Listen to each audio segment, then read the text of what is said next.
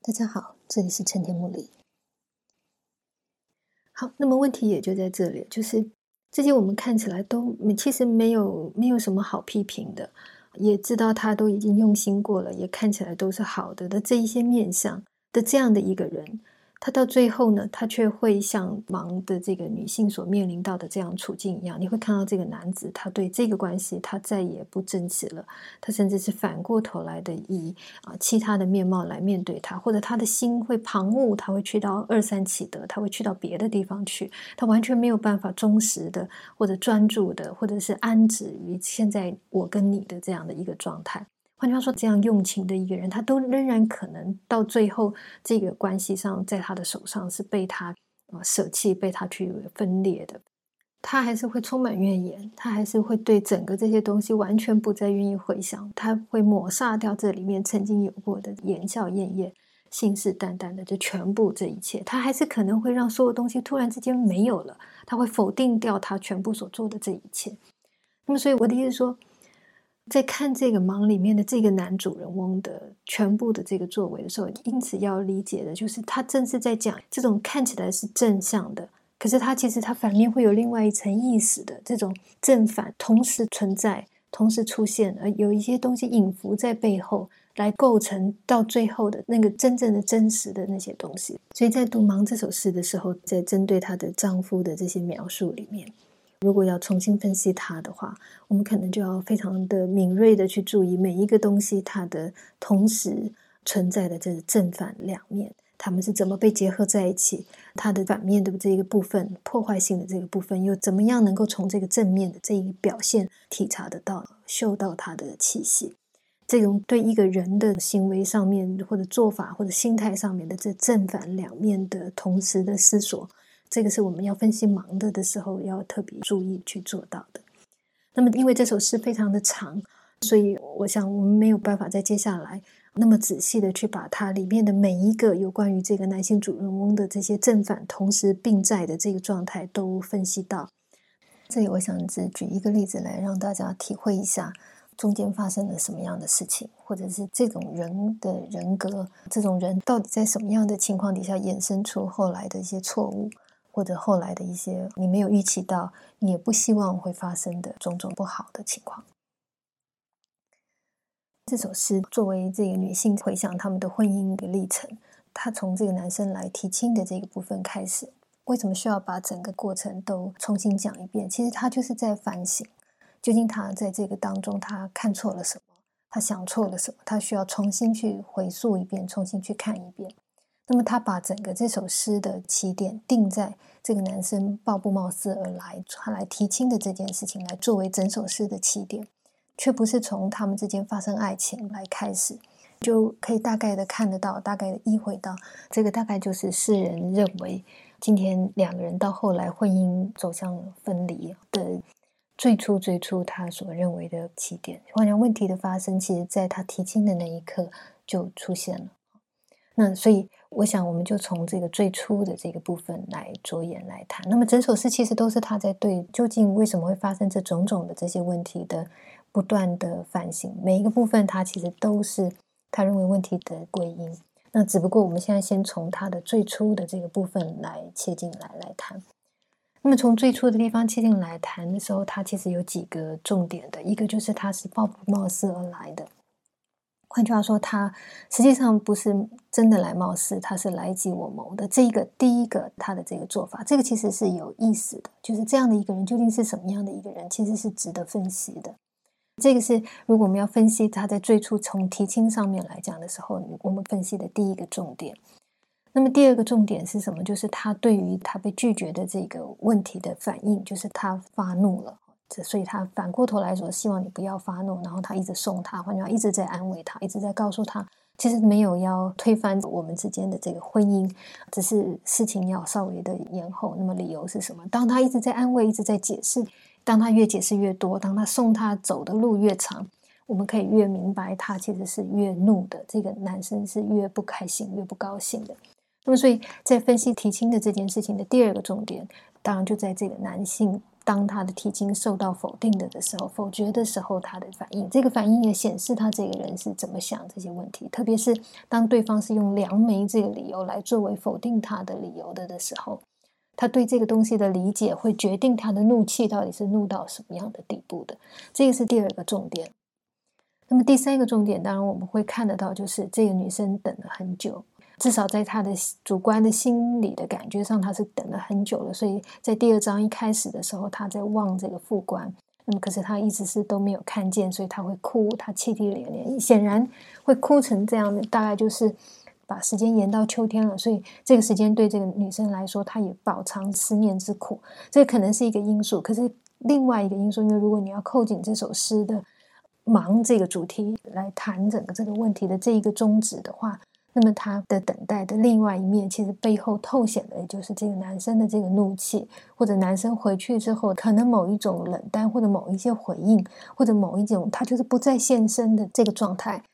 你可以想，他不见得每次来都是一定要来提亲，他也许可以来跟他约会，来见见他的。可是他显然在这个过程当中，那个男的。是不来的，那么所以泣涕连连。我说这种等待的这种漫长感，除了是这个女生自己本身的思念的这个问题以外，也同时的反映这个男生在他的这个怒气，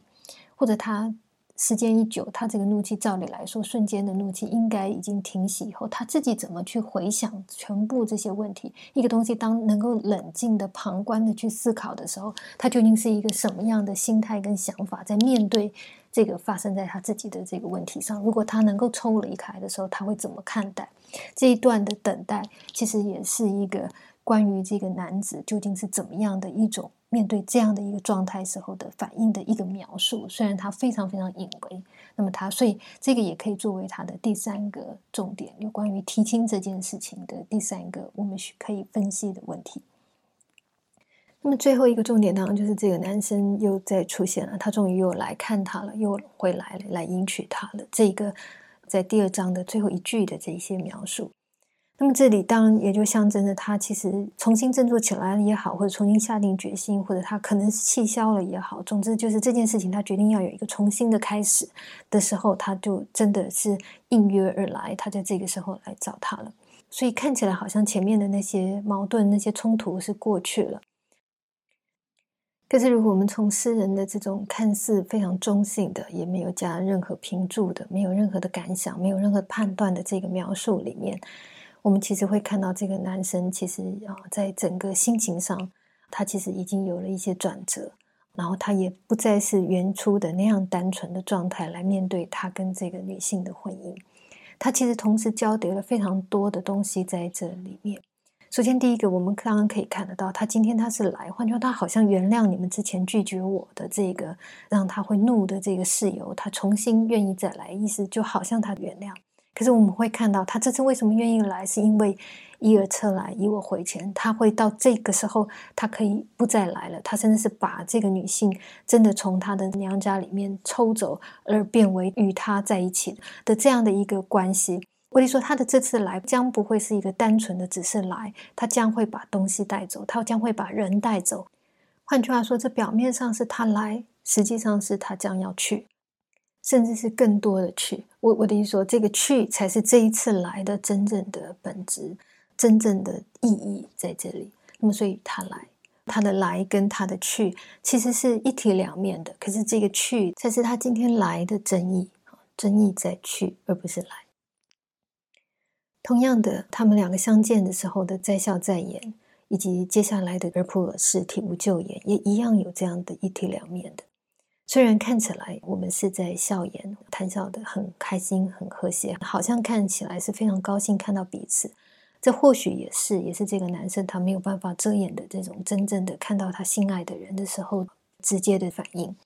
或者像普世的结果是体无救援，或者结果也是吉利的，也是美好的，也是没有问题的。我得说，看起来也都像这个前面的在笑在言一样，完全是非常和乐。你不会感觉到这里有任何的突兀，或者这里有任何的隐忧存在，全部都非常正向。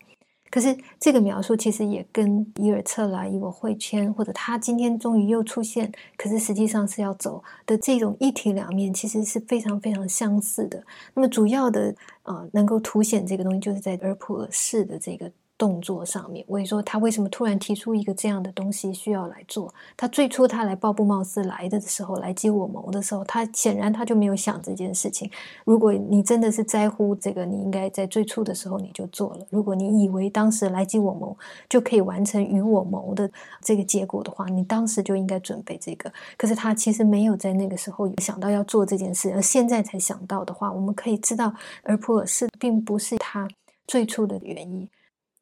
那么我们之前其实已经指出，这个应当来讲是一个对应女方的家庭所要求良媒的做法的时候，它对应所提出来的另外一个风俗习惯上面会要求常见要做的一个作为，他就既然你提出一个东西来，那么他也提出一个东西来作为对应。那么提出这样的一个东西代表什么样的意思？我得说，当然，也许可以非常非常简单，就是你既然你有你的风俗要求，根据这种一般的做法，你要根据这样来做，那么我也根据一个这样的东西来做。换句话说，如果这个才是你觉得一个人懂得这种礼貌啊，懂得礼节，换句话他有一定的基本的这种常识或素养该作为的话，那么我会提出一个相应的这个做法，也代表其实我还是有一定的知识，我有一定的明白这些社会上一般人在做些什么，我也懂这些东西。所以我也能够知道，在这个时候，人家都有算这个东西，那么我也提出来。我们也可以这样的看待。换句话说，你对我的质疑就在我的这个不文啊，不够文雅，不够文明，或者是不够懂礼数的这个问题上。那么我现在表现给你看，其实我会的，我知道的，所以我也知道，也应该要在这个时候可能要做这些东西。大家都有在做这个东西，你可以看到他的这个作为的第一个可能的寓意，也就在这里。那么第二个是什么呢？就是我们可以看到这个良媒跟普世的另外一个共同的特性在哪里？就是本来人跟人的情感的结合，最重要的当然就是这两个人的约定，这两个人是不是同心，他们的情感究竟是怎么样的去面对这个问题？其实是这个才是这个真正的两个人能不能长久走下去的内在的关键的原因。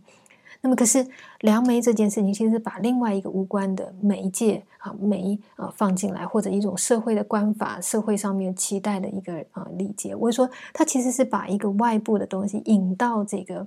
人跟人的结合上，或者家庭跟家庭的以后的这种结交上面的问题上，它加上了第三者。那换句话说，它根本不是在整个这个。真正涉及这个关系结合上面的这些人，无论从这个夫妇两个人，还是从他们的家庭成员的这个，都不是真正的这些当事人，他其实是一个另外的第三者的的话。换句话说，梁梅这个乍看底下，它的存在是一个非常外在形式的东西，因为它真的不涉及这个本来人跟人的缔结关系的关键。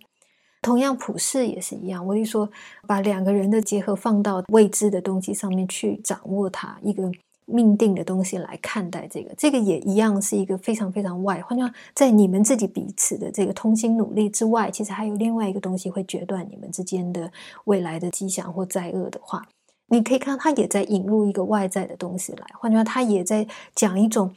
跳脱你们自己本身的实质，而在讲一个外在的一个形式上面的要求，所以它的这个对应乍看底下是非常准确的。你要量媒，你要讲另外一种东西，那么我也讲另外一种东西，我就这样带过来，所以看起来好像在性质上在什么，它所增加的普世的这个东西，其实都完全对应这个女方家的诉求，女方家的做法。甚至于，如果你、你们女方、你们要在我们两个之间的感情之外，另外增加这样的一个条件，你要有良媒的这样一个条件，那么我也增加一个条件。今天如果卜算出来之后的结果是嗯不好的，那么今天这件事情就吹了。我就说我也增加了一个现在的条件在这里面。总之，我就说这个男生到目前为止，如果我们是这样去分析他的这个而普尔式的这个动作的话，那么你会看到他，就算这个是非常非常不好的心态，我说他真的是以牙还牙，他真的是在反击这件事情，或者他是正向在学习这件事情。呃，你们这个东西是一个比较好的、比较成熟的做法，那么我也这样做。无论这个他现在的这个做法到底是对还是错。使他对或错，应该归咎的理由就在这个女方家，而不是在他自己身上。那么，所以我们从这一点好像还可以说，就算他是人家这样做，所以他就跟着这样做是有问题的。可是这个好像还不是他真正他自己发作出来，真正他自己必须承担这个责任。如果这件事情其实是不好的的话，他的责任还可以分担一些在女方家的身上，他不必承担全责。不过，如果我们再更进一步的停下来想，那么究竟他的这样子一个单纯的效仿对方的这个作为，他自己到底放了多少的自觉的心态在这里面？他到底怎么解释这件事情？换句话，他这里面到底只是一个真的是一种无知的、没有任何的恶意的一种学习、效仿、仿效啊？或者你是这样做，我就这样做，还是他其实有夹杂了一些他自己对整个这个东西他自己特有的多出来的意味呢，或者意思呢？换句话说，这里面有哪些东西是他真正自己主动的、纯粹他自己造出来、自己主动的东西呢？如果我们再进一步的这样想的话，我们就会看到整个这个人的这个问题就非常非常清楚的显露出来了。从哪里看得到？就从他以普世来对应良媒的这个问题上，其实就已经非常非常清楚了。这两件事情表面上看是非常像的，换句话，他无谓的为两个人单纯的结合增加了很多外在的仪式、外在的眼光、外在的这些形式上面的这种条件的要求，两个看起来都一模一样，都不真正的从情感本身的这个部分着手。甚至从某种程度上面来讲，当你会在这个两个人单纯的关系之外，另外加了一些东西，好像没有这些东西，这个事情就不能够继续的进行的话，看起来这两个东西甚至都是在阻碍真正的情感关系，真正的人跟人的缔结，或者甚至是他们有一种好像居高临上的，比这个我们自己面对面的这个关系要更。高的一个权威或更高的一个价值在里，它虽然是外在的，它虽然完全没有情感的问题，就是风俗仪式的社会习俗的做法，可是它却凌驾在我们两个人之上。看起来这个东西是这个样子，没错。换句话说，为什么这个男生在当时会那样的生气？我得说，他真的是感觉到这个东西是。好像要超越他们自己的情感，否决他们自己情感，好像比我们的情感还要更重要一样，所以这个才令人难以忍受。这样看待梁梅跟普世的这种看法，这个我想也说明，就是我们现在一般人你会明白，你会体验，可能你也就是这样看待。甚至如果你当你要结婚的时候，你会遵循这个做法的时候，你的心情、心态、理解也一样是这样去想的。可是问题就在这里了。问题实际上不是。事实上，为什么需要良媒？我的意思说。就好像我们之前讲到的“顺不告而取”等等的这些例子，我们会其实希望我们的父母能够支持，能够心见开心的看到，乐见于我们今天跟我们所爱的人的这个缔结。我们希望全部的这些人，我们所关爱的这些人，能够共享，能够共同的为这个关系的结合，为这个彼此的这些结交、彼此的同在，能够一起的去。面对这些东西，能够一起的去接受这些东西，一起的去共同的去经历。我们希望我们所钟爱的这全部的这些人能够走在一起，我们能够一起面对我们的全部的未来，这个才会出现必告父母的期望。所以实际上你也可以明白，梁梅的目的在做什么？为什么需要有梁梅的原因，就正在类似这种：当今天这件事情不再只是两个个人。它其实还涉及了这两个人周遭的，他们所关心的，他们所在意的，也同样反过头来也在意他们的这种种的其他家人的这个问题的时候，我们希望在所有人能够参与进来的时候的一种做法。当然，究竟要不要靠梁梅这个做法，这个也许在呃不同的情境底下、不同的时代或者不同的国家文明里面，他们可能会有不同的做法。可是我的意思说，梁梅这个东西的设置，它所。指向的这个目的，其实也就在今天这件事情，不只是这两个人，更在这两个家庭，更在这所有涉及在这一切的亲情、爱情的感情当中的这所有的这些成员们，他们希望有一种机会，有一种方式，能够让彼此跟彼此有可能能够缔结起来，也能够连接起来的一种辅助的做法。对这其他的家人来说，他并不像这一对男女一样，他们有长久的交往，他们非常非常熟悉对方。他们本来就已经经历过一些东西，也基于他们自己原先的喜好、原先的追求，然后所以才两个人才这样走近的。我说这里面他们本来就有很多他们自己的选择，他们自己的时间、光阴、心力。所以今天如果这两个人能够走到这个，他本来他就克服了很多的问题，本来他就已经经历了很多，慢慢慢慢的努力到现在。对这两个人来说，这一切东西是已经有一个长期的、慢慢的形成的一个过程。但是对周遭的这些家人来说，他们却没有这个机会的，他们没有这个经，他们今天就只是在接受一个你们两个讲好的一个结果。那么，所以可想而知，在这种状态底下，这些人如果他们越在乎他们的子女，越在乎他们的兄弟姐妹，我得说，他们会对对方以及对方的这个家庭，他们会有很多的。希望认识，可是来不及认识的种种的这些疑虑或者这些关注、关心，在这个后面，所以怎么样有可能能够在他们既被抽离了像这一对男女的这种能够呃熟知对方的这种时间跟空间的这些条件，既被抽出这些条件的这种情况底下，换成非常非常有限的状态底下，能够让这两方的家人能够。瞬间的克服这一切陌生，或者瞬间的解开一切的疑虑，你可能就会需要一些非常特殊的方法来做到。梁梅就是其中的一种。我得说，如果今天出现的能够在中间为这两方进行转介介绍的这样的一个人，本身是非常值得信赖的，让两方的人都真的能够确信这个人是可靠的。那么，所以他的讲法，我们愿意相信，我们愿意去接受，我们愿意去接纳他的判断。我就说，如果能够找到一个这样的人的话，那么其实解开了很多双方家庭的他们在事先没有办法克服到的种种的这些时空的限制的问题。所以我的意思说，会想到要有良媒，会希望增加这个良媒的那个本意。当然，这个到后来已经形式化了，哦，已经变成一个完全没有这样作用的一种纯粹的仪式。可是他的这个原先提出来这个东西的时候的那个本意，其实是什么？是。这个女方的家庭希望能够跟对方的家庭能够以整个家庭的这个方式来互相接纳，能够互相缔结结交的时候的这样的一个心意的。换句话说，这个良媒看起来是一个外来的东西，看起来是一个限制的东西，看起来是一个现在的条件的东西，可是实际上它是情感越过这个单纯的两方男女。越过单纯的两个人的男女情感之更广、更深、更大的时候，这个情感更包怀着、承怀着更多的人要一起纳进来的时候，它的一个展示，它的一个标志。换句话说，他虽然不在这两个人的爱情本身作为一个因素，他不是这两个人的这个爱情，可是实际上，他却是使这两个人的情感能够推扩出去。能够让这个情感更大，一个换句话说，他其实还是是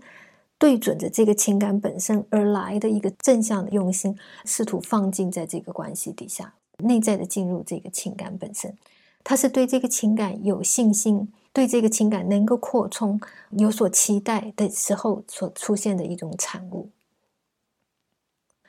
可是反过头来，我们看普世就不是这样了。他在普世的东西在普什么？当然也只在普这个男生跟这个女生，还是在这两个人，他并没有扩充的。